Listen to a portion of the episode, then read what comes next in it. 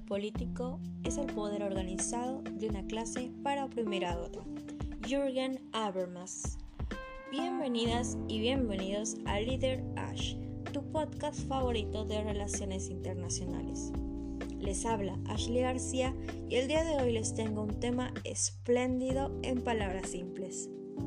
Nos transportaremos a la época de 1923 en una de las corrientes del reflectivismo, donde grandes filósofos se unen en busca de soluciones para las problemáticas del sistema, y como he nombrado en la frase inicial a uno de estos representantes, sabrán que les estaré hablando de la Escuela de Frankfurt.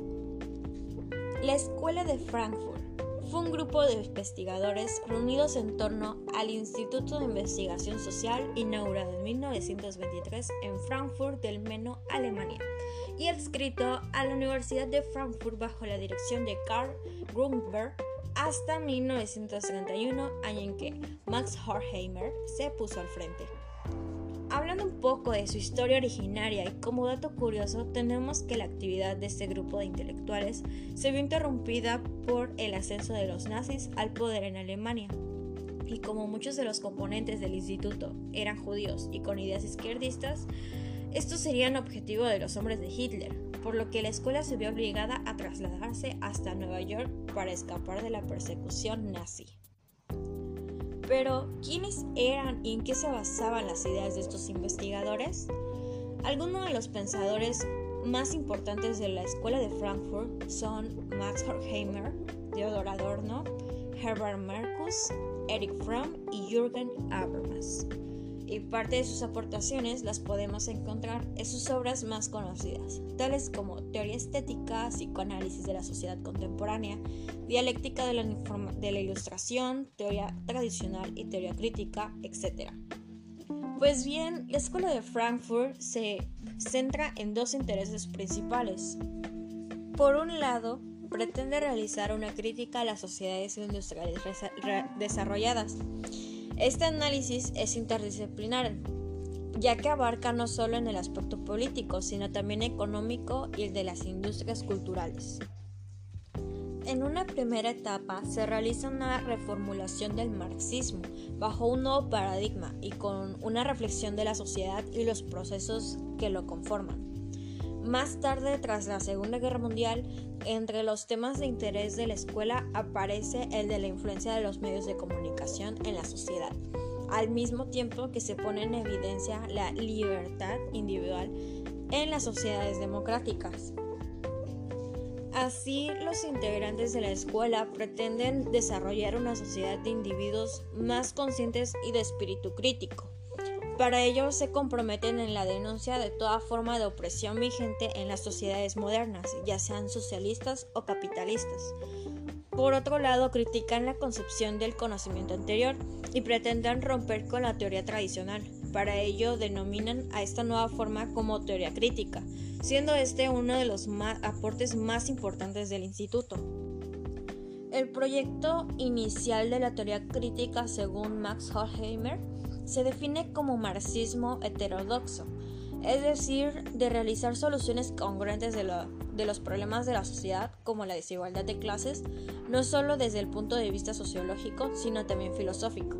Aspiraban a combinar a Marx reparando en el inconsciente en las motivaciones más profundas.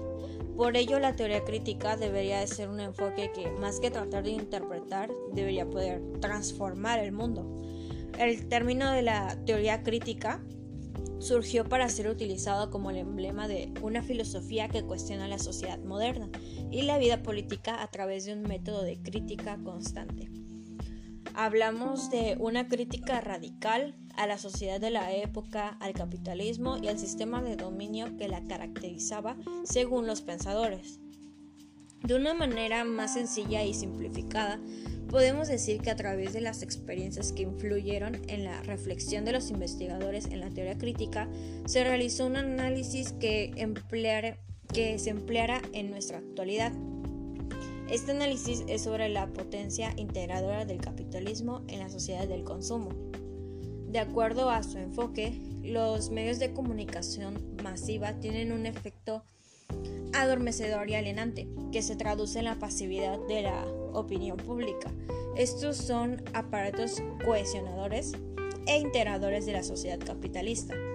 Los dos principales conceptos de la teoría crítica son la alienación, es decir, dejar de pensar por sí mismo, y la manipulación, controlar la voluntad a través del uso de ciertos instrumentos, tales como lo son los medios de comunicación. El emisor manipula y el receptor está alienado. Adorno y Horkheimer en la obra Dialéctica de la Ilustración se crea el concepto de la industria cultural. Este concepto intenta superar la noción de cultura de masas. Aquí surge la diferenciación entre cultura de las masas y cultura de masas. La primera es la cultura que hace la gente, la verdadera cultura popular, mientras que la segunda es la producida por el sistema para manipular a la gente, es decir, una industria cultural. Otra crítica de esa teoría es que la industria cultural invade el tiempo de ocio, la recreación del individuo y lo asimila a las, a las propias formas del mundo de trabajo. El ocio, espacio donde podía ejercerse en la solidaridad colectiva, la creatividad y la libertad, la reflexión y la crítica se disuelven en un entretenimiento enajenante. La industria cultural también genera un proceso de conformismo y de subordinación de las masas hacia el régimen establecido. Por último, para poder entender mejor la teoría, un claro ejemplo que puedo dar y como recomendación es ver la película El dilema de las redes sociales. La pueden encontrar en Netflix y nos habla sobre esto mismo, la manipulación de los medios de comunicación, el consumismo y diversos temas acordes a esta teoría, y de alguna de sus contrapartes como Mass Communication Research Actualmente nos encontramos en un mundo que está dirigido por el capitalismo, la globalización, el consumismo, etc. Cuestiones que han generado los diversos debates, discusiones, conflictos que de cierta manera trascienden a más en ocasiones. Lo cierto es, y desde mi punto de vista personal, que hemos estado llevando la situación a un extremo superior al pensado Vivimos en una sociedad dividida y que es dependiente de la tecnología como entretenimiento y de ser capital humano para el crecimiento de riquezas de unos cuantos. Con el tiempo, el deterioro ambiental causado por esta misma explotación de recursos nos está llevando a un acantilado.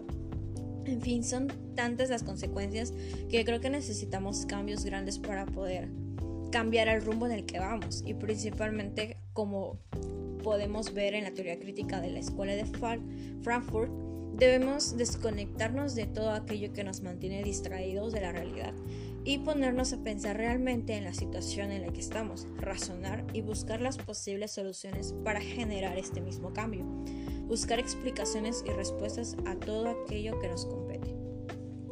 Muchas gracias a toda personita del otro lado de la pantalla por estar escuchando este episodio de Glitter Ash y seguir aprendiendo junto conmigo lo que pasa en el mundo. Hasta la próxima.